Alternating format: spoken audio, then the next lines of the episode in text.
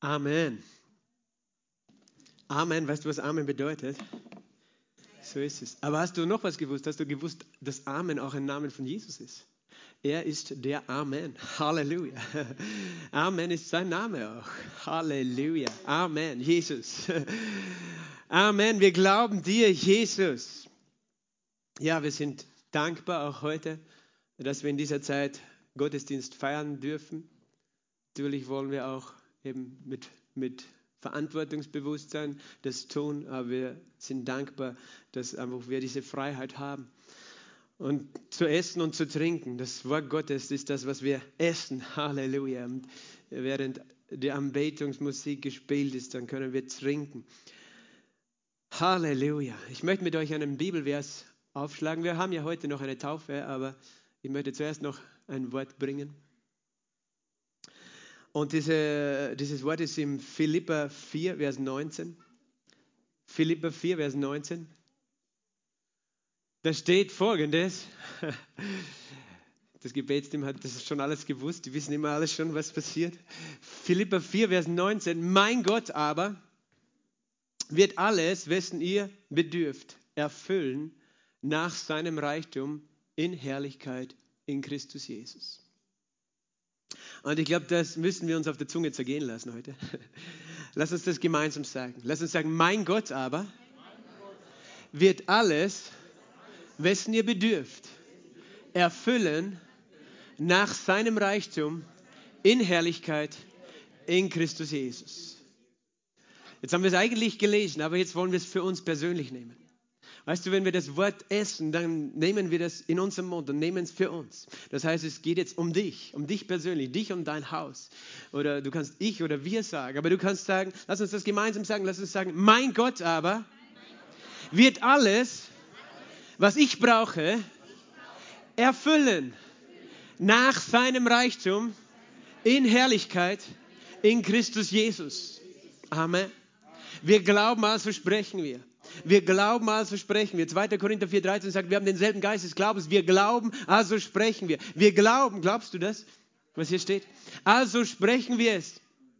Und weißt du, wenn wir sprechen, können wir das verschieden betonen. Du kannst sagen, mein Gott aber wird alles wissen, wir was ich brauche, erfüllen. Oder mein Gott aber wird alles, was ich brauche, erfüllen. Oder mein Gott aber wird alles, was ich brauche, erfüllen. Oder mein Gott aber wird alles, was ich brauche, erfüllen. Verstehst du? Und er wird alles erfüllen nach seinem Reichtum. Nach seinem Reichtum in Herrlichkeit. Verstehst du? Nach seinem Reichtum in Herrlichkeit. In Christus Jesus, in Christus Jesus. Verstehst du, wenn du das Wort liest du kannst es unterschiedlich betonen und es wird unterschiedliche Dinge werden raushupfen aus diesem Wort. Verstehst du? Mein Gott aber ist Gott dein Gott. Mein Gott aber. Ist er dein Gott? Mein Gott. Paulus weiß, von was er redet hier. Er sagt, ich kenne meinen Gott. Er ist mein Gott. Er ist nicht der Gott von irgendjemand, sondern er ist mein Gott. Und es ist wichtig, dass er dein Gott ist. Dass du sagen kannst, Gott ist mein Gott. Der Gott meines Herrn Jesus Christus ist mein Gott. Mein Gott aber. Weil es gibt andere Götter auch von Menschen. Aber mein Gott ist stärker. Mein Gott ist größer. Mein Gott aber wird alles. Wie viel ist alles? Alles ist alles, oder? Da fehlt nichts. Alles ist alles und nichts fehlt. Alles wird er erfüllen.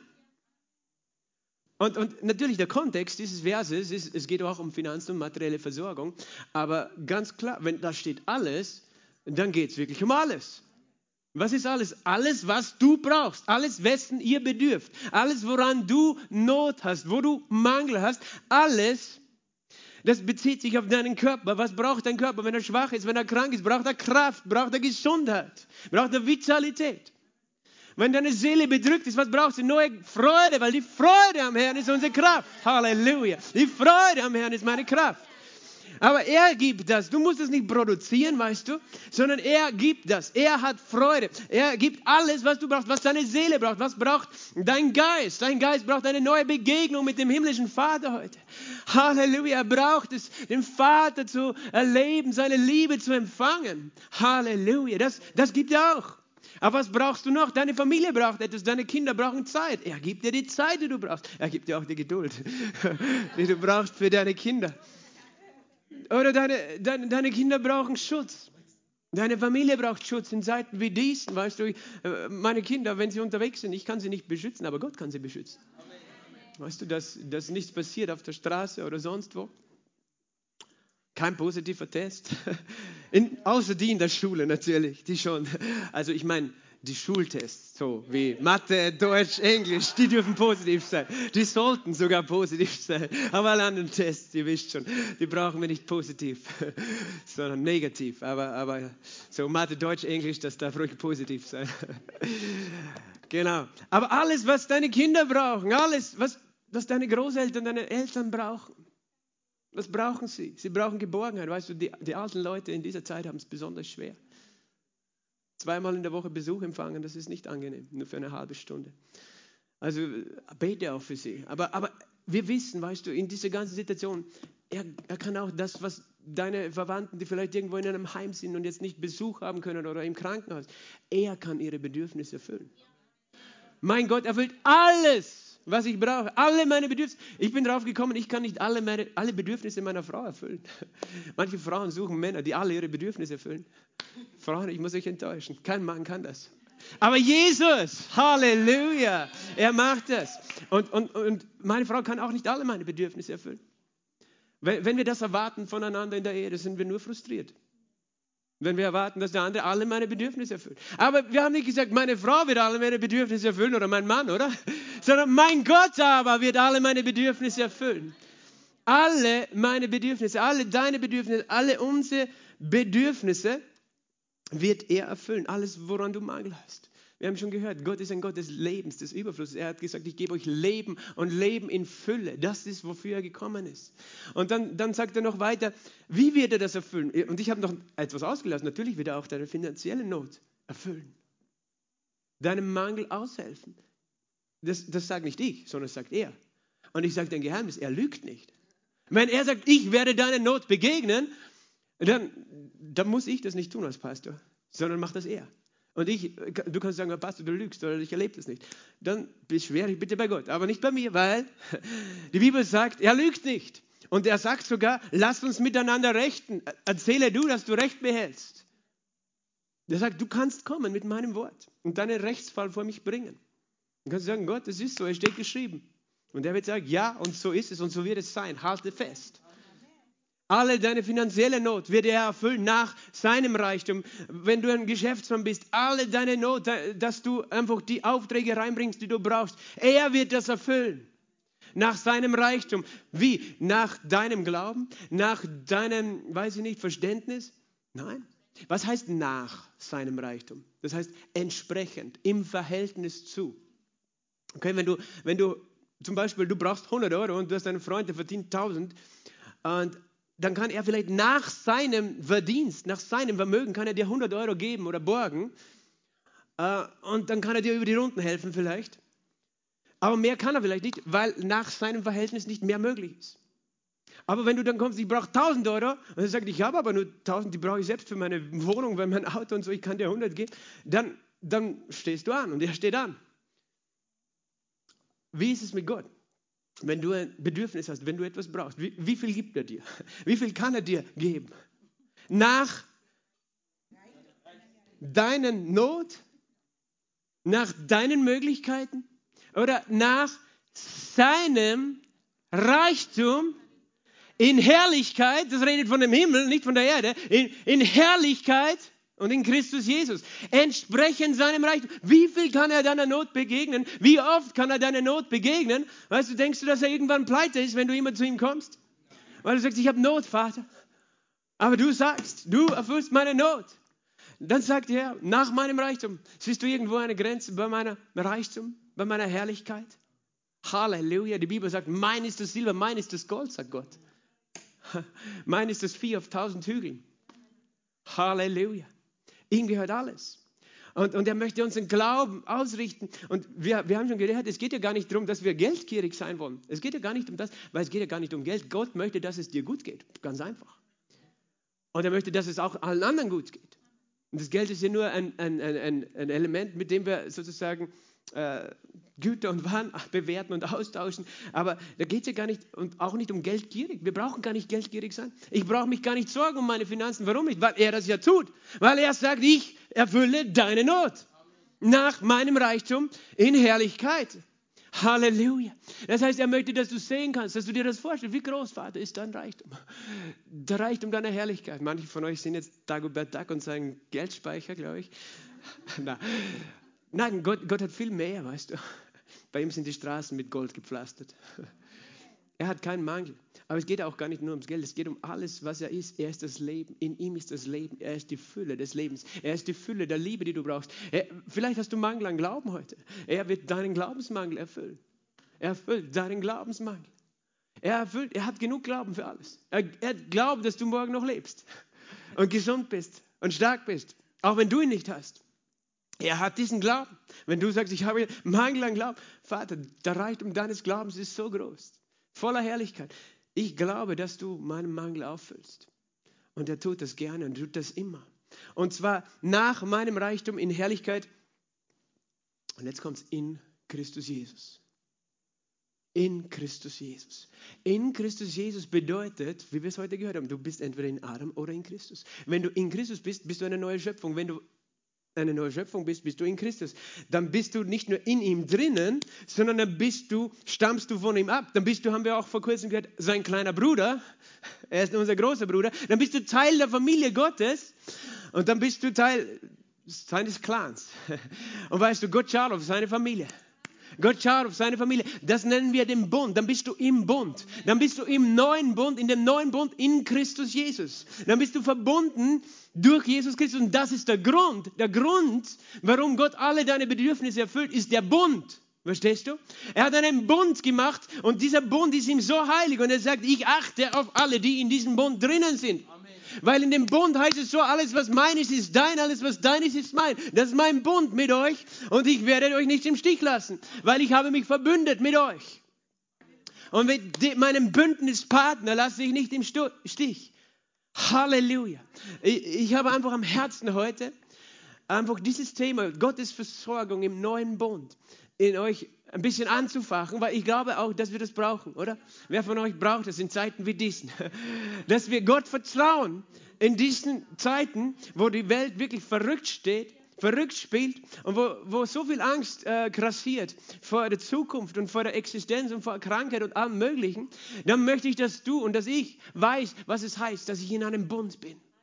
In einem Bund. Paulus hat diese Philippa daran erinnert. Er hat gesagt, ihr lieben Philippa, mein Gott aber wird alles, was ihr braucht, welche Not ihr auch habt, er wird das tun. Er hat nicht gesagt, vielleicht, manchmal, manchmal nicht. Für die, die ganz brav sind. Nein, für die, die in Christus Jesus sind. Verstehst du? Sag nochmal, mein Gott aber wird alles, alles, was ich brauche, ganz voll machen, erfüllen entsprechend seinem Reichtum in Herrlichkeit in Christus Jesus. Ich bin ein Kind des Himmels. Mein Vater besitzt alles und er sorgt um mich. Ich habe keine Not. Ich habe keinen Mangel. Ich habe Überfluss. Amen. Amen. Halleluja. Glory to God. Ja, mir geht's schon gut. Ah, ich möchte nur kurz etwas lesen, was davor steht. In Philippa 4. Lass uns lesen, was da vorne steht. Philippa 4 lesen wir auch. So, ich muss jetzt hinblättern. Lesen wir ab Vers 16. Denn sogar schon, als ich in Thessalonich war, habt ihr mir nicht nur einmal, sondern zweimal für meinen Bedarf gesandt. Also die Leute aus Philippi haben zweimal für ihn äh, etwas bereitgestellt, ein finanzielles Opfer, damit er eben auch über die Runden kommt, der Paulus. Und er sagt dann weiter, nicht, dass ich die Gabe suche, sondern ich suche die Frucht, die sich zugunsten eurer Rechnung mehrt. Ich aber habe alles erhalten und habe Überfluss, ich habe die Fülle. Da ich von Epaphroditus, das von euch Gesandte empfangen habe, einen duftenden Wohlgeruch ein angenehmes Opfer. Gott wohlgefällig. Mein Gott aber wird alles, wessen ihr bedürft, nach seinem Reichtum in Herrlichkeit erfüllen. In Christus Jesus. Interessant, oder? Also der Kontext, in dem Paulus das zu den Philippern sagt, ist, ihr habt mir gegeben, Und ich weiß, ihr habt selbst eure Herausforderungen. Ihr habt mir schon zweimal gegeben. Und ich habe jetzt den, den Überfluss. Ich habe die Fülle. Verstehst du? Und dann sagt er, mein Gott wird auch eure, euren Mangel erfüllen.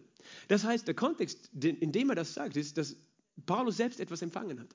Der Kontext ist auch, dass Paulus, der selbst geglaubt hat, dass Gott ihn versorgt, verstanden hat, dass Gott ihn versorgt hat durch andere Menschen. Siehst du das? Gott hat ihn versorgt durch andere Menschen. Und die haben gegeben und er sagt, das wird euch sozusagen, die Frucht wird sich zugunsten eurer Rechnung mehren. Und jetzt denkst du vielleicht, hm, also gibt es da doch eine Bedingung. Bedingung dafür, dass Gott meine Bedürfnisse erfüllt. Ich möchte dir etwas sagen. Es gibt auch Geben im neuen Bund, aber wir, müssen das verstehen. Wir reden von Gottes Versorgung im neuen Bund. Ich möchte auch vom Geben im neuen Bund reden, weil es gibt so viel Missverständnis über das Geben im neuen Bund. Also muss man doch geben, damit Gott einen segnet. Muss man doch geben, damit man versorgt ist. Muss man doch geben. Also kann Gott doch kein Wunder tun, sondern andere Menschen müssen geben, damit ich genug habe. Also, also wie ist das jetzt? Also Pastor, du, du sagst, Gott segnet nur den, der wirklich auch brav gibt. Und wenn er brav gibt, dann gilt das für ihn. Wenn nicht, nicht. Moment, das habe ich nicht gesagt. Das sagt der Teufel manchmal zu uns. Verstehst du, wir leben im neuen Bund. Und der neue Bund ist ein Bund der Gnade. Was bedeutet Gnade? Gnade bedeutet unverdiente Gunst. Unverdient heißt unverdient. Unverdient heißt auch unverdienbar. Und du kannst und musst dir die Gunst nicht verdienen. Weil Gott erfüllt diesen Bund nicht aufgrund deines Verhaltens, sondern aufgrund seiner Gnade. Nicht nach dem Reichtum deines Gebens, hat Paulus gesagt, wird Gott deine Not erfüllen, sondern nach dem Reichtum seiner Herrlichkeit in Christus Jesus. Verstehst du? Ich möchte das ganz klarstellen. Da gibt es kein Gesetz des Gebens im neuen Bund im Sinn von, wenn du nicht gibst, wird Gott dich nicht segnen. Wenn du nicht gibst, wirst du nicht genug haben. Das sehe ich nicht im neuen Bund. Ich sehe im neuen Bund, mein Gott wird alles erfüllen in Christus Jesus. Aber ich sehe, dass es auch mit Glauben zu tun hat. Ich glaube das, was hier steht. Glaubst du auch, dass das steht? Mein Gott wird alles erfüllen. Okay? Ich glaube es, weil ich glaube, spreche ich es. Verstehst du? Der Glaube, der spricht. Und manchmal müssen wir sprechen, damit wir unser eigenes Herz überzeugen oder unseren Verstand allem. Aber wenn du es wirklich glaubst, wirst du anfangen, anders zu leben. So einfach. Das heißt, das Geben im neuen Bund ist eine Frucht der Gnade, nicht eine Voraussetzung für die Gnade. Es gibt Geben im neuen Bund, aber ganz anders als im alten. Im neuen Bund geben wir, weil wir schon empfangen haben, weil wir schon gesegnet sind, weil wir glauben, dass wir alles haben, weil wir glauben, dass unser Vater uns nie im Stich lässt, weil wir nichts verdienen müssen. Verstehst du? Und wenn wir das noch nicht können, kein Stress. Gar kein Stress. Lass zuerst einmal das Wort Gottes dich füllen, den Geist Gottes dich füllen. Lass Gott dich füllen bis in dir so eine Freude, so ein Glaube ist, dass du sagst, ich möchte so gern das tun. Weil nur dann ist es ein Segen. Aber es gibt keine Bedingung für Gottes Versorgung im Bund der Gnade von seiner Seite. Keine, sag mal, keine Bedingung. Keine Bedingung. Gott lässt dich nicht hängen. Gott lässt dich nicht hängen. Er sagt nicht, ich habe heute genau zugeschaut, wie viel du reingeschmissen hast. Nein, das war zu wenig. Nein, das sagt Gott nicht. Keine Bedingung. Mir ist es so wichtig, weißt du, weil immer wieder da auch äh, Missverständnisse sind. Und ich weiß, dass das Thema auch verwirrend sein kann, wenn man die Bibel liest und die Bibel studiert. Und ich möchte auch heute noch ein Thema ansprechen in Zusammenhang mit Geben im neuen Bund, nämlich der Zehnte. Im alten Bund, im neuen Bund. Sollen wir den Zehnten geben? Müssen wir den Zehnten geben? Äh, und ich denke, wir können alle etwas lernen, weil, weißt du, das Wichtigste ist, dass du im Glauben feststehst. Und nicht, dass du denkst, du musst irgendwas tun für Gott, weil du wirst fallen wenn du unter dem Joch des Gesetzes lebst. Aber Gott möchte uns Offenbarung geben. Gott möchte uns Offenbarung geben. Er möchte, dass wir ein Volk sind, das den Bund kennt, das versteht, in welcher Zeit wir leben und in welchem Bund wir leben. Gott hat immer einen Unterschied gemacht zwischen seinem Volk und anderen Völkern, weil sein Volk hat einen Bund und der war nicht einmal so gut wie unser Bund. Aber doch hat Gott sein Volk gesegnet. Wie viel mehr, weißt du, weil du in einem Bund bist. Und das ist ein Bund des Glaubens und ein Bund der Gnade. Aus Gnade sind wir gerettet durch Glauben. Und alles, was im neuen Bund zu dir kommt, ist aus Gnade durch Glauben. Ob das Heilung ist, aus Gnade, unverdient, unverdienbar, durch Glauben. Ich empfange es. Ich sage ja, ich spreche, ich empfange. Ich nehme es. Ich handle so. Aus Gnade, durch Glauben. Alles. Die Erfüllung mit dem Heiligen Geist, die Befreiung von Angst und Dämonen. Alles aus Gnade, durch Glauben. Sag mal, aus Gnade, durch Glauben. Weißt du, unser Vorbild für den Glauben ist Abraham. Abraham lebte, bevor der alte Bund mit Mose, der, der sogenannte alte Bund, der Bund des Gesetzes überhaupt geschnitten, geschlossen worden ist mit Gott, lebte Abraham einige hundert Jahre früher und er lebte in einem Bund des Glaubens, der ein Sinnbild, ein Schattenbild ist für den Bund, den wir heute haben. Noch nicht so gut war, aber doch Hinweise gibt auf den neuen Bund, weil es war ein Bund des Glaubens. Von Abraham heißt es, er glaubte Gott und es wurde ihm zur Gerechtigkeit gerechnet. Abraham bekam eine Verheißung von Gott. Kannst du das lesen im ersten Buch Mose Kapitel 12? Eine Verheißung, ja, Gott hat gesagt, zieh aus aus dem Land, in dem du wohnst, dem Land deiner Väter, in das Land, das ich dir zeigen werde und ich will dich segnen, du sollst ein Segen sein und ich werde deine Nachkommenschaft zahlreich machen und deine Nachkommen sozusagen sollen die Nationen beerben. Und äh, eben, er war noch nicht einmal Vater damals und das war mit 75 Jahren und er hat sich aufgemacht, nur aus Glauben. Und wir verstehen das ja schwer auf diese Zeit, aber die Zeit, in der er lebte, was war eine Zeit? Er lebte in der Region Babylon. Äh, gleich nach der Sintflut, kurz nach, ein paar Generationen danach, ich glaube, der erste, zweite, also Ham hat einen Sohn, der hieß Kusch, der hat einen Sohn, der hieß Nimrod. Nimrod baute dort einen Turm und rebellierte gegen Gott und er richtete ein gewaltiges, riesiges Reich, eine Herrschaft eine Gewaltherrschaft und rebellierte gegen Gott.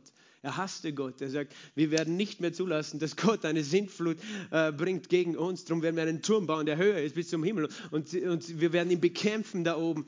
Äh, ein, ein ganz verrückter Mann war das. Es kann sogar sein, wir wissen nicht genau, wie lange Limnord gelebt hat, aber die ersten Generationen lebten noch sehr lange. Und Abraham, weißt du, wie Abraham geboren wurde? Äh, du kannst es nachrechnen in der biblischen Chronologie. Abraham wurde geboren 1948 Jahre nach Adam. Es ist nur so nebenbei ganz interessant, weil, weißt du, dass Israel, der Staat, 1948 gegründet ist, 1948 Jahre nach der Geburt des zweiten Adams. Und Abraham wurde 1948 nach der Geburt des ersten Adams geboren. Und seine Väter, sagt uns die Bibel, waren Götzendiener. Das heißt, äh, die lebten in, äh, die, beteten nicht mehr den Gott von Noah an. Noah hatte ja drei Söhne, Sem, Ham und Japhet. Aber weißt du, dass Noah und, und auch sein Sohn Sem, immer die Erstgeborenen, die lebten noch lange. Kannst du es auch ausrechnen? Noah ist nach biblischer Überlieferung gestorben, 2000 und Jahre und acht Jahre nach Adam. Das heißt, 60 Jahre nach der Geburt Noahs. Und, und weißt du, es ist logisch zu erwarten, dass diese, diese Generationslinie der erstgeborenen Söhne, dass die Beziehung untereinander hatten. Noah mit seinem Sohn Hem, äh, Sem, mit seinem Sohn äh, Eber, Abashad, wie die alle heißen, bis Terach, bis Abraham. Weil, weißt du, die hatten ja viele, viele Kinder und Söhne, aber das waren immer die erstgeborenen Söhne. Abraham war der dritte, aber, aber alle anderen waren erstgeborene Söhne. Und ich bin ziemlich sicher, dass Abraham seinen Urgroßvater Noah kennengelernt hat, der ihm wahrscheinlich erzählt hat von diesem Gott. Weil irgendetwas muss in ihm gewesen sein, das in ihm einen Unterschied gemacht hat zwischen, weil sein Vater war schon ein Abgefallener. Terach betete Götzen an, sagt die Bibel im Josua 24. Seine Großväter, seine Väter. Aber ich, ich kann mir das vorstellen, okay, dass es so ist. Es ist, ist egal, aber ich, ich, äh, du, ob du das jetzt äh, beweisen willst oder glaubst oder nicht, ich möchte dir helfen zu verstehen, wie Abraham gelebt hat in einer Kultur, in einem Volk, wo alle schon sich von Gott abgewandt hat und er der Einzige war, der sich dem wahren Gott wieder zugewandt hat. Das heißt, er hat sich ziemlich alleine gefühlt, wahrscheinlich als Gott gesagt hat, zieh aus, weil, weil, weil seine ganze Verwandtschaft, man hilft ja zusammen und so weiter. Und er war der Einzige, der diese Götzen nicht mehr angebetet hat. Und der gesagt hat, okay, ich vertraue Gott. Das heißt, er sagt, ich muss jetzt ganz allein mit dir leben, weil meine Familie wird nicht mehr da sein für mich. Meine Verwandten, wer auch immer. Sondern ich bin völlig hundertprozentig auf dich angewiesen. Er lernte im Glauben zu leben. An diesen Gott. Und er brachte auch diesen Gott, diesem einen wahren Gott, dem Gott, der die Himmel und die Erde geschaffen hat, Opfer dar. Und niemand anders, keine anderen Götzen. Und äh, er zog aus und vertraute Gott. Das heißt, auf eine Art und Weise hat er von Anfang an eine, eine, eine, eine Bündnis, eine Freundschaft mit Gott. Und er wird auch Freund Gottes genannt. Abraham, der Freund Gottes, sagt die Bibel. Ich weiß jetzt nicht genau wo, aber sie sagt es. Er war ein Freund. Und das war anders als alle anderen. Es war ja nicht so, dass alle anderen das, das ihm vorgelebt haben. Ja, wie gesagt, sein Urgroßvater, den hat er wahrscheinlich, glaube ich, kennengelernt, den Noah und den Sam, die ihm erzählt haben, wie Gott sie damals gerettet hat. Gewaltige Vorstellung, oder? Weil Noah lebte noch 350 Jahre nach der Flut. 350 Jahre. Und, und das heißt, er, er, hat, er allein mit seinem Gott war unterwegs in dieser Zeit und musste ihm glauben, musste ihm vertrauen. Und, und wir wissen, dass er immer wieder diese Entscheidungen getroffen hat, diesem Gott zu vertrauen weil äh, sein Neffe Lot war mit mit ihm, aber sein Neffe Lot, äh, der hat dann, das war dann diese Diskussion, wir haben zu viele Tiere, die können nicht zusammen weiden. Abraham hat gesagt, such dir aus, wo du hingehen möchtest. Wir trennen uns, damit wir alle genug haben. Und der Lot hat gesehen, das fruchtbare Jordantal und hat gesagt, da habe ich reichlich Weide, da werde ich reich, ein reicher Viehhirte werden. Und Abraham hat gesagt, okay, mir ganz egal, wo du hingehst, ich gehe in die steinige Wüste rauf von Judäa und in das Gebiet, wo es viel trockener ist. Er hat gesagt, ich bin nicht abhängig davon, ob, ob ich sehe, da unten ist fruchtbar. Wenn du da hingehen willst, dann gehst du dorthin. Er hat, er gesagt, er glaubt einem Gott, der ihn versorgt. Und äh, weißt du, von Abraham kannst du lesen, wie er immer reicher war. Immer reicher. Er hatte viele, viele Knechte und Mägde, Kamele, Rinder, Gold und Silber. Und Abraham ist ein Vorbild unseres Glaubens. Es ist nur ein Beispiel dafür, dass wir wissen, dass Gott nicht jemand ist, der Menschen klein halten möchte. Er sucht Menschen, die ihm glauben, so wie Abraham ihm geglaubt hat. Er sucht solche Menschen, auch in dieser Zeit heute, sucht er Menschen, die ihm vertrauen, so wie Abraham. Und was dann geschehen ist, Lot, Lot war einfach am falschen Fleck. Er hat einfach Probleme bekommen für das, wo er gewohnt hat, weil da wohnten nicht nur er, da wohnten viele, viele gottlose Menschen. In dem Tal, in dem Jordantal dort wo das Tote Meer ist auch äh, heute und äh, wo, wo die ganz, ganz gräulichen Menschen, die in Sodom gelebt haben, er lebte in Sodom und wir kennen den Begriff Sodomie. Äh, und das waren Menschen, die von Unzucht durchdrungen waren. Und äh, wirklich, es war so gräulich, dass Gott diese Städte vernichten musste, weil, weil das dämonisch einfach war, was dort passiert ist. Und Gott hätte diese Städte bewahrt, wären zehn Gerechte gewesen, hat er gesagt. Aber noch bevor das passiert ist, äh, das sind vier Könige, einer eben auch aus dieser Region von, von China, von Babylonien, wo eben auch dieser Turmbau zu Babel war. Vier Könige sind gekommen und haben fünf Könige bekämpft, die dort wohnten, nämlich den König von Sodom und von Gomorra. Dort, wo Lot wohnte. Und diese Könige haben einen Sieg errungen und haben alle gefangen genommen, die dort wohnten in diesem Jordantal und sind abgehauen. Und weißt du, was Abraham dann gemacht hat? Und das ich, möchte ich mit euch lesen. Im ersten Buch Mose 14 Kannst du das äh, sehen? Erste Buch Mose, Kapitel 14. Da heißt es in Vers 13 zuerst, und es kam ein Entkommen und berichtete es Abraham, dem Hebräer, er wohnte unter den Terebinten Mamres. Also Abraham erfahrt davon. Und das heißt in Vers 14, und als Abraham es hörte, dass sein Bruder, eigentlich war sein Neffe, gefangen weggeführt wurde, ließ er seine bewährten Männer, das waren seine Hirten, seine Sklaven, aus Rücken, Hausgeborene, 318 Mann, und jagte ihnen nach bis nach Dan. Und nachts teilte er sich und fiel über sie her, und er, seine, er und seine Knechte, und er schlug sie und jagte ihnen nach bis nach Hoba, links von Damaskus. Und er brachte die ganze Habe zurück, und auch Lot, seinen Neffen, dessen Habe brachte er zurück, und auch die Frauen und das Volk. Diesen Glauben möchte ich haben, oder wie Abraham. 318 Leute gegen ein Heer, wo vier Könige ausgezogen sind. Könige, das waren damals oft Könige von Städten oder Stadtregionen. Die haben jetzt nicht Könige unbedingt von, weiß ich nicht, ganz, äh, weiß ich nicht, ganz Deutschland, sondern, aber trotzdem, das waren Tausende, Tausende, Tausende Soldaten. Und Abraham ist mit 318 Leuten losgezogen, weil er seinen Gott kannte. Und hat seinen Neffen befreit. Und all die Habe, nicht nur seinen Neffen, all die anderen, die aus diesen Städten waren, von Sodom und Gomorra, und, und, und die Könige, er hatte alle befreit mit 318 Leuten. Was für ein Wunder. Und weißt du, und dann kommt eine Geschichte, es geht dann weiter in Vers 17, und als er zurückkehrte, nachdem er Kedor, Laomer und die Könige, die mit ihm gewesen, geschlagen hatte, zog der König von Sodom aus, ihm entgegen, in das Tal Jave, das ist das Königstal. Das heißt, der eine von diesen Königen, wo eben auch Lot wohnte in Sodom, der ist ihm entgegengezogen, aber nicht zum Krieg, sondern wir lesen hier weiter. Und Melchisedek, König von Salem, brachte Brot und Wein heraus. Und er war Priester Gottes des Höchsten. Und er segnete ihn und sprach, gesegnet sei Abraham von Gott dem Höchsten, der Himmel und Erde geschaffen hat. Und gesegnet sei Gott der Höchste, der deine Bedränger in deine Hand ausgeliefert hat. Und Abraham gab ihm den Zehnten von allem. Und der König von Sodom sagte zu Abraham, gib mir die Seelen, die haben, habe aber nimm für dich. Da sagte Abraham zum König von Sodom, ich hebe meine Hand auf zu dem Herrn, zu Gott, dem Höchsten, der Himmel und Erde geschaffen hat wenn ich von dem Faden bis zum Schuhriemen, ja, wenn ich irgendetwas nehme von dem, was dir gehört, damit du später nicht sagst, ich habe Abraham reich gemacht. Nichts für mich, nur was die Knechte verzehrt haben und der Anteil der Männer, die mit mir gezogen sind. Anna, Eschkol und Mamre, die sollen ihren Anteil nehmen. Okay, da ist etwas passiert. Und das ist eben die erste Erwähnung des sogenannten Zehnten. Und wir können da etwas lernen davon. Es ist etwas passiert, nämlich dass ein König, er war, er war im Tal Schave, im Königstal, das muss in der Nähe von Jerusalem sein.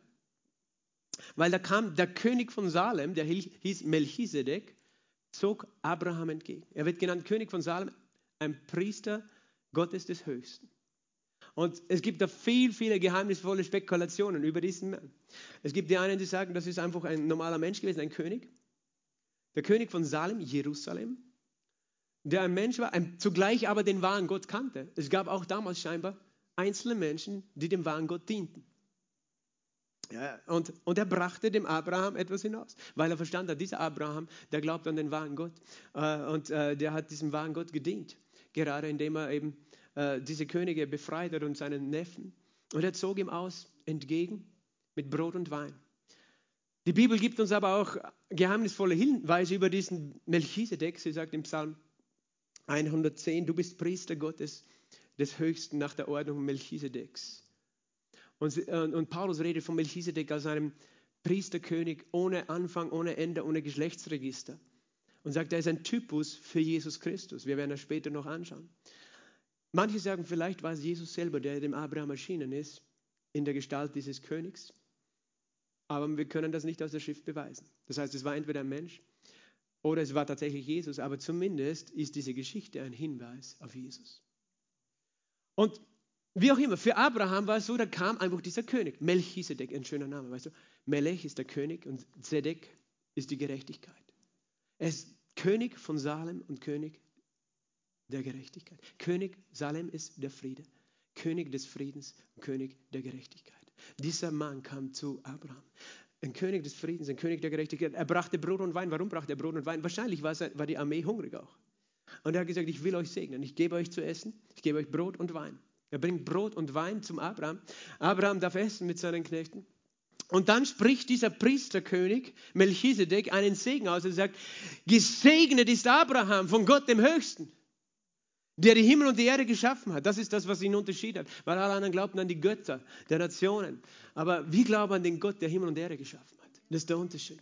Er glaubt an den Gott, der Himmel und Erde geschaffen hat. Er sagt, Abraham, du bist gesegnet. Dass du da mit 318 Leuten einen Kampf gewonnen hast, du bist gesegnet. Und er hat die ganze Beute mitgenommen.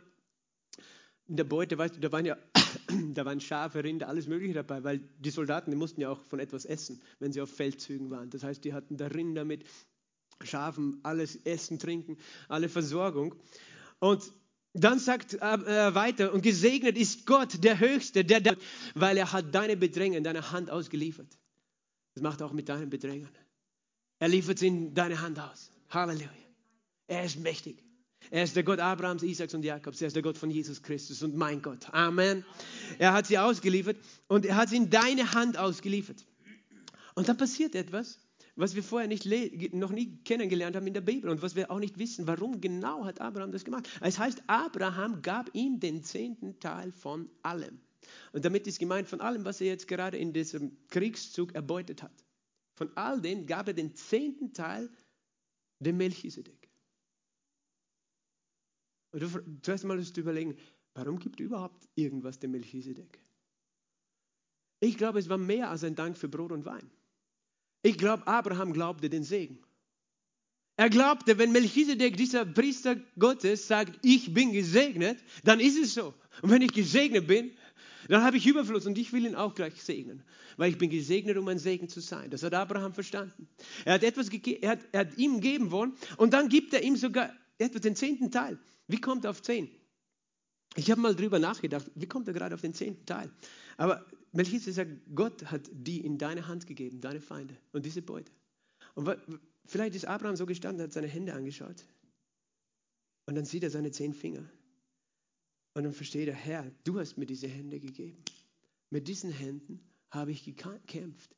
Du hast mir den Erfolg meiner Hände gegeben.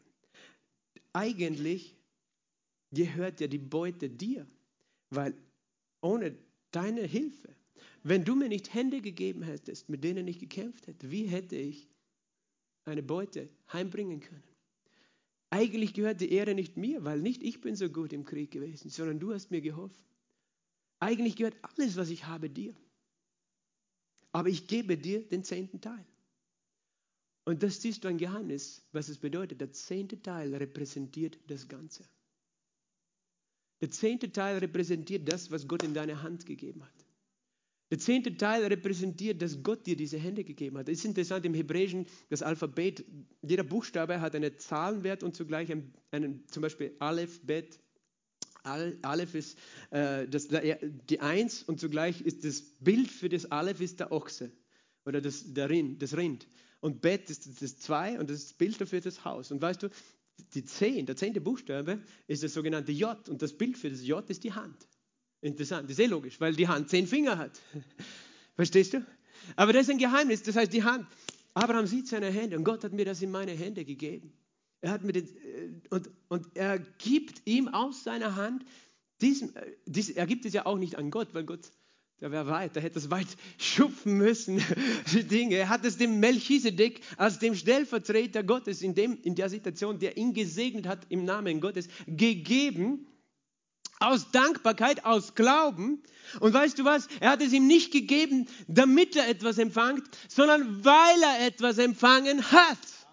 Und das ist der Schlüssel für den Zehnten von Anfang an. Weil er etwas empfangen hat, nicht damit er es empfangen muss. Weil er es empfangen hat, hat er, er verstanden, das ist alles Gnade. Und ich glaube diesen Gott und ich glaube diesen Segen.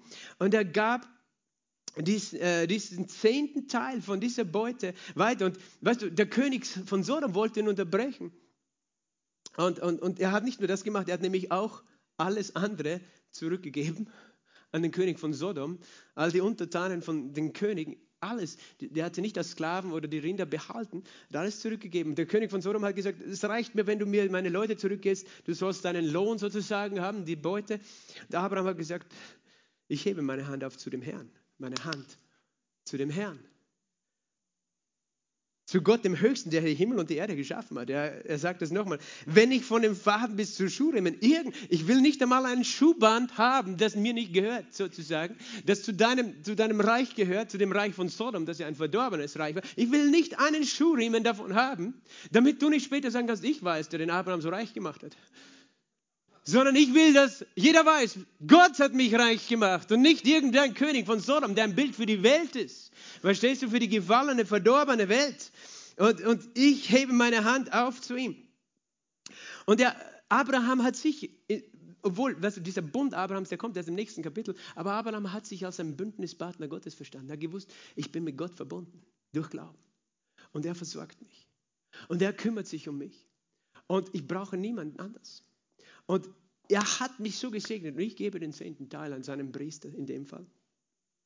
Dann kommt Kapitel 15 und Gott macht einen Bund mit Abraham. Und Bund, weißt du, bedeutet, das möchte ich, dass du verstehst, Bund bedeutet, alles, was meines ist dein und alles, was deines ist mein. Bund ist heilig, Bund ist auf Leben und Tod. Wenn du mit dem Tod bedroht bist, ich tue alles dafür, dass du überlebst. Ich bringe meine Soldaten, meine Armee für dich, damit du geschützt bist, damit du bewahrst. Wir stehen füreinander 100% ein. Das ist das, was Bund bedeutet. Das ist auch das, was Ehebund eigentlich bedeutet. 100% alles, was ich bin, gehört dir. Das ist der Bund, den Abraham mit Gott hatte. Und ein Bund hat auch Bedingungen. Du hältst die Bedingungen und ich halte die Bedingungen. Wer die Bedingungen bricht, muss sterben. Das Geheimnis, dass dieser Bund zwischen Abraham und Gott dann eigentlich gar nicht so zwischen Gott und Abraham geschlossen wurde, weil dieser Bund wurde so geschlossen, Abraham musste Tiere nehmen und sie in zwei Hälften schneiden. Sie legte es ja so gegenüber. Da war dazwischen eine Blutspur. Und dieses Tier ist eben das Bundesopfer. Wenn jemand den Bund bricht, dann passiert mit ihm das, was dieses, diesem Tier passiert. Und da müssten die Bündnispartner gemeinsam da durchgehen, zwischen die Tierhälften. Und Abraham hat diese Tierhälften vorbereitet und, und dann hat er gewartet, was ist jetzt Gott, wann kommst du? Dann sind Raubvögel gekommen, die wollten diese Tiere essen, also Aasgeier. Und er musste sie verscheuchen, dann ist er eingeschlafen, der Abraham. Und während er geschlafen hat, ist ein Feu äh, ein, eine feurige Flamme und ein rauchender Ofen gekommen und sind da durchgefahren und haben das Opfer aufgezehrt. Weißt du, das war der Vater und der Sohn. Das war Jesus und der Vater. Weil der Vater hat gewusst, wenn Abraham mit mir da durchgeht, er kann gar nicht den Bund halten. Er kann gar nicht die Bedingungen erfüllen. Aber ich schicke einen Stellvertreter, der mit mir da durchgeht, nämlich Jesus, meinen Sohn. Ich, der, der rauchende Ofen äh, und die vorige Fackel. Der Vater und der Sohn gehen durch da und schneiden einen Bund. Und das ist der, eigentlich der Bund Abrahams. Und Abraham hatte nur Anteil an diesem Bund durch Glauben. Eigentlich, und weißt du, dass genau das Gleiche ist im neuen Bund passiert. Der neue Bund ist nicht ein Bund, den ich mit Gott geschlossen habe, weil ich bin gar nicht in der Lage, alle seine Gesetze zu halten sondern den neuen Bund hat der Sohn mit dem Vater geschlossen. Und er gibt uns Brot und Wein und sagt, isst und trink, dann hast du, das ist der neue Bund, das Blut des neuen Bundes, dann hast du Anteil. Dann nimmst du teil an dem Bund, den ich mit dem Vater habe. Und dann bist du ein Bündnispartner, weil ich dein Stellvertreter bin. Abraham hat es verstanden, ich bin ein Bündnispartner Gottes, ich glaube Gott. Und es ist nur, weil ich glaube an diesen Bund, dass ich weiß, ich bin gesegnet. Und dieser Bund, den gab er weiter seinem Sohn Isaac. Der gab ihn weiter seinem Sohn Jakob. Und Jakob hat auch etwas gemacht. Er, er musste dann fliehen, weil er ehrte den Bund im Gegensatz zu seinem Bruder Esau, aber sein Bruder Esau wollte ihn dann töten und Jakob musste fliehen. Und auf der Flucht, da hat er nichts. Da war er auch ganz angewiesen auf Gott, so wie Abraham. Er hatte nichts, kein, kein Vermögen, gar nichts. Und dann liegt er da und dann träumt er und schläft und dann sieht er in 1. Mose 28, 13, siehe, der Herr stand über der Leiter, die er gesehen hat. Ich der, bin der Herr, der Gott deines Vaters Abrahams, der Gott Isaaks. Ich bin der Bündnisgott. Das Land, auf dem du liegst, dir will ich es geben und deiner Nachkommenschaft. Er sagt, ich will dich segnen mit diesem ganzen Land. Und er hat nichts gehabt. Und deine Nachkommenschaft soll wie Staub der Erde werden und du wirst dich ausbreiten nach Westen und nach Osten. Vers 15. Äh, und siehe, ich bin mit dir und ich will dich behüten überall, wohin du gehst und dich in dieses Land zurückbringen, denn ich werde dich nicht verlassen, bis ich getan habe, was ich zu dir geredet habe. Und Jesus selbst begegnet dem Jakob und äh, er heißt damals noch nicht Jesus. Und Jakob bekommt diesen Segen und diesen Bund eins zu eins von Jesus persönlich, von Gott persönlich und sagt, ich will dich segnen, ich werde bei dir sein, ich werde dir das alles geben. Ich werde dich versorgen, ich werde mich um alles kümmern. Was hat Jakob dafür getan? Zeig mir, was Jakob geleistet hat dafür, dass Jesus das zu ihm gesagt hat. Hat er irgendein Gesetz erfüllt, das wir unmittelbar sehen? Nein. Er lebt, er ist eingetreten in den Bund des Glaubens durch seinen Vater Abraham, Isaac. Und weißt du, was dann passiert ist? Jakob ist aufgewacht, hat einen Stein aufgerichtet und dann in Vers 20 heißt, Jakob legt ein Gelübde ab und sagte, wenn Gott mit mir ist und mich behütet auf diesem Weg, den ich gehe und mir Brot zu essen und Kleidung anzuziehen gibt und ich in Frieden zurückkehre zum Haus meines Vaters, dann soll der Herr mein Gott sein. Und dieser Stein, den ich als Gedenkstein aufgestellt habe, soll ein Haus Gottes sein und alles, was du mir gegeben hast, werde ich dir treu verzehnten. Da war keiner, der dem Jakob gesagt hat, du musst dann Gott etwas geben. Und da war auch nicht so, dass Jesus ihm erschienen ist und gesagt, okay, wenn du mir etwas gibst, wenn du mir den Zehnten gibst, werde ich dich segnen. Nein, es war anders. Gott hat ihm gesagt, ich werde dich segnen, ich werde dich reich machen, ich werde mit dir sein, ich werde dich beschützen auf all deinen Wegen. Und weißt du, Jakob hat es geglaubt und die Antwort seines Glaubens war, ich will dir dann alles, alles, was ich bekomme, treu verzehnten. Treu verzehnten. Das heißt, er hat verstanden etwas über den Zehnten. Dass dieser zehnte Teil Gott gehört, weil die Ehre ihm gehört für alles Gute, was ich habe. Und dass es nichts ist, was Gott von mir fordert, sondern was ich geben will, weil ich verstehe, dass ich gesegnet bin. Und er hat gesagt, nicht, ich werde dir vorher den Zehnten geben, damit du mich dann segnest. Er hat ja gesagt, ich gebe ihn dir nachher. Siehst du das? Der Zehnte ist nachher gekommen.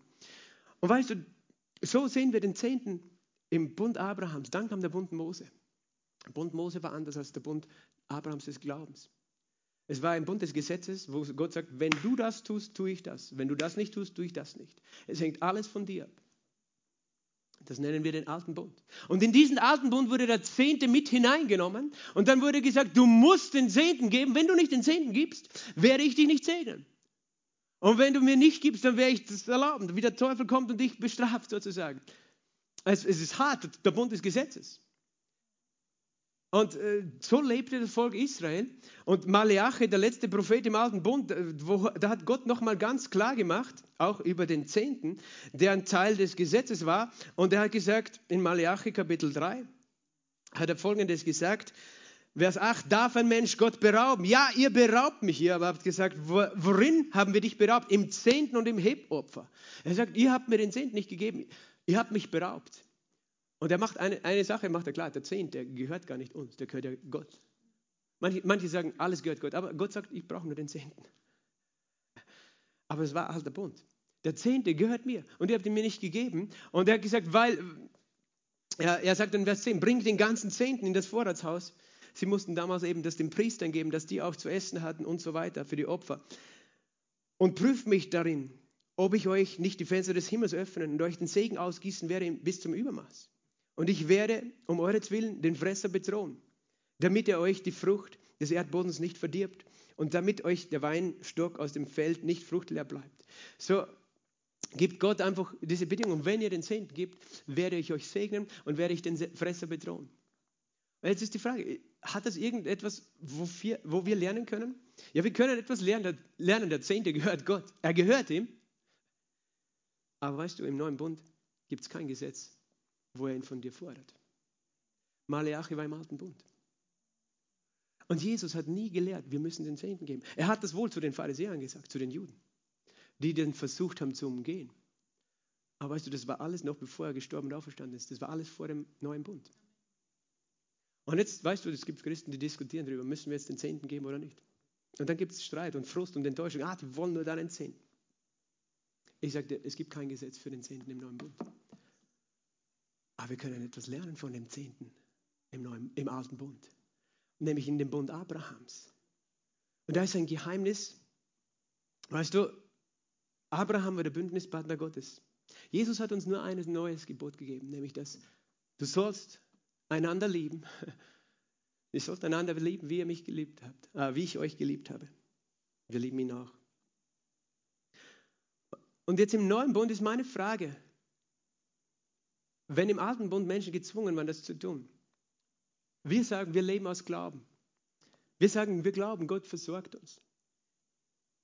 Wenn wir nicht, wenn wir, wenn wir aber dann festhalten an allem, was wir haben, kann es sein, dass wir Heuchler sein. Kann es sein, dass wir sagen, ja, ich glaube Gott, dass er mich versorgt, aber ich, ich kann nichts geben. Und weißt du, der Zehnte ist kein Gesetz, sondern der Zehnte ist eine Antwort eine Antwort gewesen für Abraham. Ich kann dir nur von mir selber sagen, ich bin draufgekommen, man kann darüber streiten, über den Zehnten oder diskutieren und es geht gar nicht jetzt um den Zehnten, weil es gibt, wie gesagt, kein Gesetz im neuen Bund, das sagt, du musst den Zehnten geben. Genau den Zehnten, nicht einen Cent weniger oder auch mehr.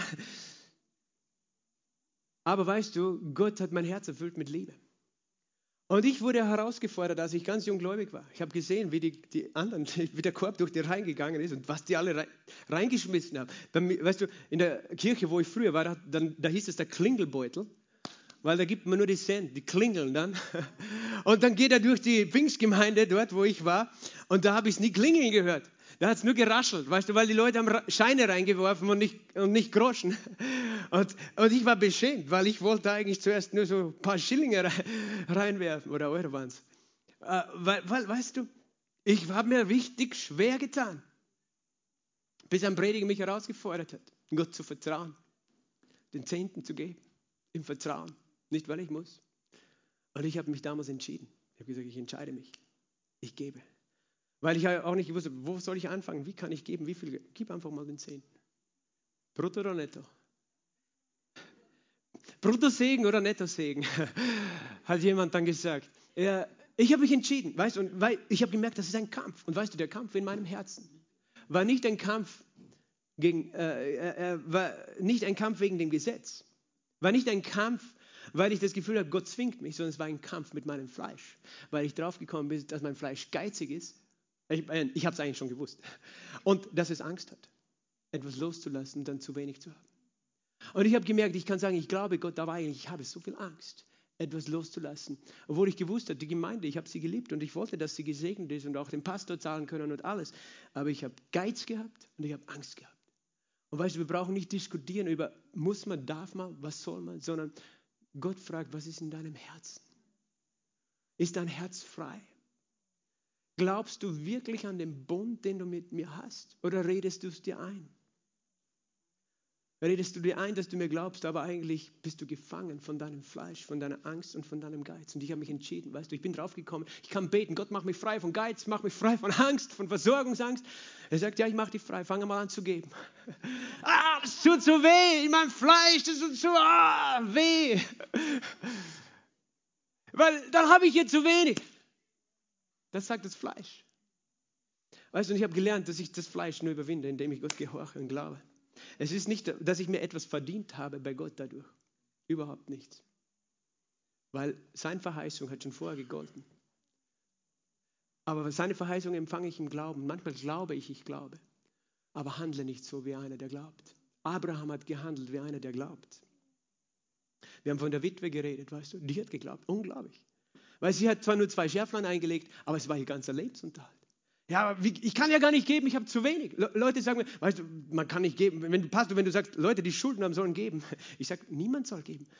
Ich, hör mir nochmal gut zu. Niemand muss geben. Du musst nicht geben. Sag mal, ich muss nicht geben. Gott zwingt mich nicht zu geben. Gott segnet mich, auch wenn ich nicht gebe. Okay? Er liebt dich, auch wenn du nicht gibst. Du musst nicht geben. Ich habe nie gesagt, du musst geben. Okay? Und Gott hat das auch nie gesagt. Aber diese Frau hat ihm geglaubt. Und weißt du, Leute sagen, ja, ich habe, ich habe Schulden. Von irgendwas lebst du trotzdem, oder? Wenn du Schulden hast, dann zahlst du sie wahrscheinlich auf Raten zurück. Wenn du zum Beispiel 800 Euro vielleicht nur ganz wenig Einkommen hast, 800 Euro und du hast aber Schulden. Ja, was machst du mit den 800 Euro? Vielleicht 100 davon zahlst du Schulden und den Rest zahlst du deine Miete und dein Essen und was auch immer. Und dann sagen wir nicht, du kannst nicht etwas davon Gott geben, obwohl du Schulden hast. Das ist nur eine Entscheidung, weißt du. Unser Fleisch sucht immer Ausreden. Und weißt du, diese Ausrede brauchst du niemandem geben, brauchst du nicht deinem Pastor geben sondern red mit Gott drüber, wenn du merkst, so wie ich es gemerkt habe. Ich habe Angst, Gott. Ich habe Angst, zu wenig zu haben. Außerdem bin ich geizig, ich will mehr haben. Und ich vertraue dir eigentlich nicht. Und Gott will dich frei machen davon. Weil er will nicht, dass du in Zeiten wie diesen mit Angst lebst und mit Geiz lebst. Er will, dass du frei bist. Er will, dass ich frei bin. Und weißt du, ich bin draufgekommen, ich habe seit damals gegeben. Und weißt du, ich habe mehr geben gelernt als den Zehnten. Weil ich wollte mehr geben. Die, die Frage, die wir stellen, wie viel muss ich geben? Die Frage, die du stellen musst, wo steht mein Herz? Was will ich eigentlich? Wie viel ist genug? Ich will das, ich möchte noch mehr geben können. Ich möchte so, weißt du, ich möchte so vielen Leuten helfen können. Ich möchte nicht fragen, wie viel muss ich geben, sondern wir stellen die falschen Fragen, weißt du? Muss ich geben? Oder fragst du, habe ich empfangen? Habe ich empfangen? Gott, ich habe empfangen. Und nicht nur, wie viel brauche ich, sondern wie viel Not ist da draußen. Ich möchte mehr tun können. Und ich habe gelernt zu glauben, weißt du, im Psalm 34 steht folgendes. Psalm 34 ist nur ein Beispiel. Den kannst du nehmen für Zeiten wie diesen. Ich werde gleich zum Ende kommen. Psalm 34. Vers 10. Fürchtet den Herrn, ihr seine Heiligen. Keinen Mangel haben die, die ihn fürchten. Kein Mangel. Sag mal, kein Mangel. Ich habe keinen Mangel. Junglöwen darben und hungern, aber die den Herrn suchen, entbehren kein Gut. Gott lügt nicht. Und ich habe lernen dürfen, ihm zu vertrauen. Und ich möchte wirklich, dass wir eine Gemeinde sein, wo du weißt, niemand soll und muss irgendwas geben. Und wo du nicht glaubst, Gott liebt dich oder segnet dich nur, weil oder warum du gibst. Sondern ich möchte, dass wir diesen Bund verstehen. Diesen Bund, den Abraham hatte, der viel besser ist. Dass wir verstehen, ich bin in einem Bund mein Gott kümmert sich um mich in diesem Grund und alles, was ich irgendwie erwirtschafte, habe ich mit Händen erwirtschaftet und einem Kopf, den er mir gegeben hat. Und eigentlich gehört alles ihm, aber ich gebe ihm den zehnten Teil, weil der Zehnte repräsentiert das Ganze. Und ich sage damit, alles, was ich habe, gehört eigentlich dir. Und ich gebe dir diesen Teil, weil ich dich damit ehren will, weil ich sagen will, danke, danke, danke, dass du so treu bist. Und weißt du, Gehen wir zu Hebräer 7 zum Abschluss. Hebräer Kapitel 7. Hebräer Brief Kapitel 7, Vers 1. Denn dieser Melchisedek, König von Salem, Priester Gottes des Höchsten, der Abraham entgegenging und ihn segnete, oder? Als er von der Niederwerfung der Könige zurückkehrte, dem auch Abraham den Zehnten von allem zuteilte, heißt übersetzt zunächst König der Gerechtigkeit, dann auch König von Salem, das ist König des Friedens. Ohne Vater, ohne Mutter, ohne Geschlechtsregister hat er weder Anfang der Tage noch Ende des Lebens und gleicht dem Sohn Gottes und bleibt Priester für immer. Melchisedek ist dem Abraham entgegengegangen mit Brot und Wein. Kennst du noch jemanden, der dir entgegengegangen ist mit Brot und Wein? Wie ist sein Name? Er hat Brot und Wein gebracht als Zeichen des Bundes, den du hast. Das ist der neue Bund. Ich bringe dir mein Fleisch und mein Blut, das gebe ich dir. Und ich nehme dich mit hinein in diesen Bund. Und die Antwort Abrahams war, ich trete ein in diesen Bund, ich gebe dem Zehnten, alles, was ich habe, gehört dir. Ich trete ein in diesen Bund. Verstehst du das Geheimnis? Der Zehnte ist eine Bündnishandlung. Das Abendmahl ist eine Bündnishandlung. Wir müssen nicht Brot essen und Wein zwingen, trinken, um geheilt zu sein von Gott und um gerecht zu sein in ihm. Aber wenn wir das Brot essen, denken wir daran, dass wir geheilt sind. Wir üben unseren Glauben aus an die Heilung, die Jesus vollbracht hat. In dieser Handlung, ich esse das Brot. Wir üben unseren Glauben aus, weil Jesus uns den Wein bringt und wir üben den Glauben aus, ich bin gerecht durch das Blut Jesu. Und jetzt kommt's. Und das Antwort kann ich meinen Glauben ausüben, dass ich sage, ich bin in dem Bund und ich übe diesen Glauben aus, indem ich den zehnten Teil von dem, was Gott mir gegeben hat, ihm schenke, weil ich glaube und ich, ich, ich handle in meinem Glauben auf diese Versorgung hin. Der zehnte ist eine Bündnishandlung, die du dann tust, wenn du es mit Offenbarung tust und mit Glauben. Genauso wie das Abendmahl ohne Glauben Brot und Wein bleibt. Der zehnte aus Gesetz wird dir nicht Segen bringen. Aber weißt du, es ist ein Ausdruck meines Glaubens. Gott, ich vertraue dir. Und Paulus hat gesagt, über das Geben allgemein im neuen Bund. Weißt du, ich suche nicht die Gabe. Wenn ich heute so predige, ich suche nicht die Gabe. Bitte merkt ihr das. Ich suche nicht deine Gabe. Ich suche die Frucht, die sich zugunsten deiner Rechnung mehrt. Ich möchte, dass du lernst, in dieser Zeit im Glauben zu stehen an dem Bund der Versorgung. So wie du stehst im Bund der Heilung, der dich bewahrt vor Corona. So wie du stehst im Bund der Gerechtigkeit, der dich bewahrt von allen Anklagen des Feindes, stehst du im Bund der Versorgung. Und du kannst deinen Glauben ausüben. Aber bitte mach es nur, wenn du es mit Freude und Glauben machst. Und komm nicht dann zu mir, ja, jetzt habe ich gegeben, jetzt habe ich nichts mehr, jetzt bist du schuld. Nein, ich will gar nichts. Sondern Paulus hat das gesagt, er war so kühn zu sagen, ich suche nicht die Gabe, ich suche deine Frucht. Ich will, dass du wirklich im Glauben lebst und nicht in Angst und Geiz und Existenzangst, sondern Vertrauen. Weißt du, Abraham hat den Zehnten gegeben. Er wurde nachher nicht ärmer. Er ist immer reicher geworden. Er war ein Fürst seiner Zeit, ein Fürst Gottes. Amen. Und du bist in einem besseren Bund als der Bund Abrahams. Es ist der Bund des Glaubens. Es ist der Bund Jesu Christi. Du bist in Christus und er ist ein stellvertretender Bündnispartner. Halleluja. Halleluja. Lass uns nochmal sagen, mein Gott aber erfüllt alles, was ich brauche, nach seinem Reichtum in Herrlichkeit, weil ich in Christus Jesus bin. Amen. Lass uns aufstehen. Vater im Himmel, wir loben dich und wir danken dir. Wir lieben dich, Jesus. Wir danken dir für deine Gnade, Herr.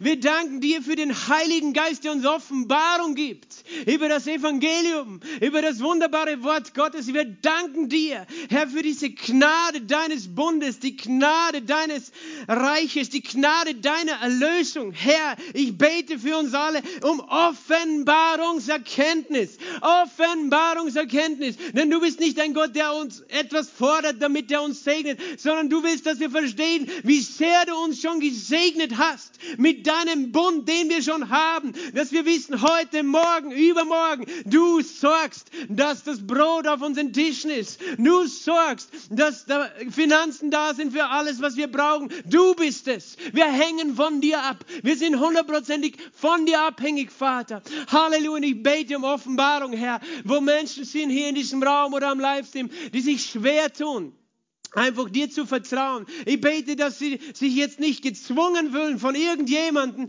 von irgendeinem Gesetz etwas zu geben, sondern ich bete, Heiliger Geist, dass, dass jetzt jede Angst, Existenzangst flieht. Halleluja. In dem Namen Jesu Christi, das sind Menschen, du hast tiefe Existenzängste, weil nie jemand wirklich für dich gesorgt hat. Und ich breche diese Angst von deinem Leben. In Jesu Namen. Ich sage, Existenzangst hat keine Macht mehr über dich, denn du bist ein Kind Gottes des Höchsten der Himmel und Erde geschaffen hat. Und dein Vater ist dein Versorger und du bist in seinem Bund. Halleluja. Ich segne dich und ich bete jetzt noch für diese eine Sache, wenn du da bist und du sagst, ich weiß gar nicht, ob ich in diesem Bund bin.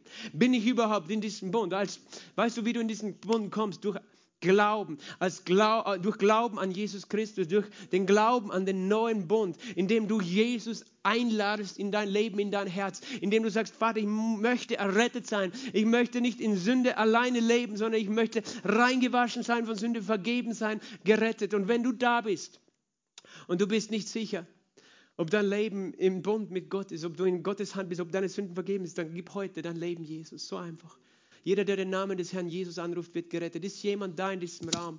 Lass uns die Augen geschlossen halten. Ist jemand da, der sagt, ich möchte, ich möchte im Bund sein mit Jesus. Ich möchte von Jesus erlöst sein. Du bist im Bund, weil du selber entscheidest, dich zu glauben. Dann heb deine Hand zu Jesus in diesem Moment. Heb deine Hand zu Jesus, wenn du sagst, ich möchte auch ein Kind Gottes sein in diesem neuen Bund. Ich, das braucht deine besondere Entscheidung, deine Entscheidung des Glaubens. Ist jemand da, heb deine Hand zu Jesus. Diesen Moment. Und ich möchte beten mit allen, die da sind und ihre Hände heben. Lass uns sagen, danke Jesus, dass du mich so geliebt hast. Danke, dass du dein Leben für mich hingegeben hast, damit ich in einem neuen Bund leben kann. Danke, dass du für mich am Kreuz gestorben bist, dass du dein Blut vergossen hast. Vergib mir alle Schuld und wasche mich rein von aller Sünde komm und sei mein Herr und mein Erlöser in meinem Herzen. Sei mein Retter und mein Heiler. In Jesu Namen empfange ich dich jetzt. Amen. Amen. Und Vater, ich segne die, die diese Entscheidung getroffen haben. Ich bete um Freude, Frieden und Offenbarung. In Jesu Namen. Amen.